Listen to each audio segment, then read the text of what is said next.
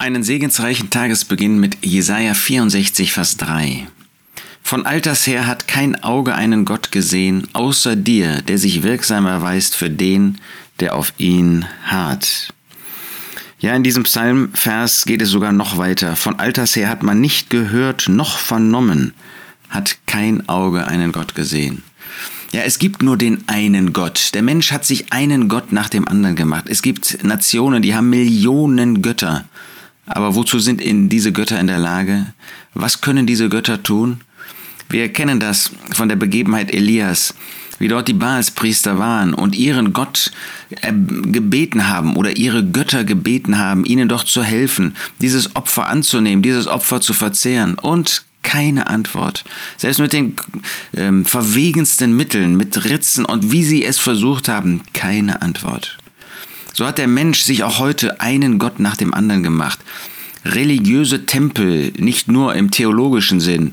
Was hat er sich gemacht, um irgendwie innerlich zur Ruhe zu kommen? Aber was geben sie ihm? die, die in einem Fußballtempel sind. Am Ende sind sie enttäuscht, wieder eine Niederlage. Ja, es gibt kein Auge, das einen Gott gesehen hätte, der sich wirksam erwies. Da gibt es nur den einen, dieser eine, der Kraft hat, der uns bewahrt, der uns Tag für Tag bewahrt, der in unsere Umstände sogar gekommen ist, der Mensch geworden ist und sich als unser Retter Gott erwiesen hat.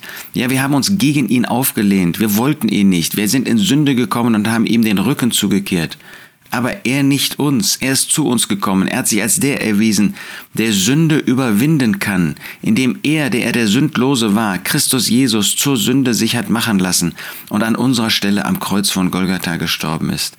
Kennst du diesen einen Gott? Außer ihm gibt es keinen, aber diesen einen gibt es und in ihm gibt es Rettung, in ihm gibt es Hoffnung, in ihm gibt es Zukunft. Und wir als Gläubige, wir haben diese Zukunft, wir können sie festhalten. Wir haben sie in unseren Herzen, weil Gott in uns wohnt, der Heilige Geist.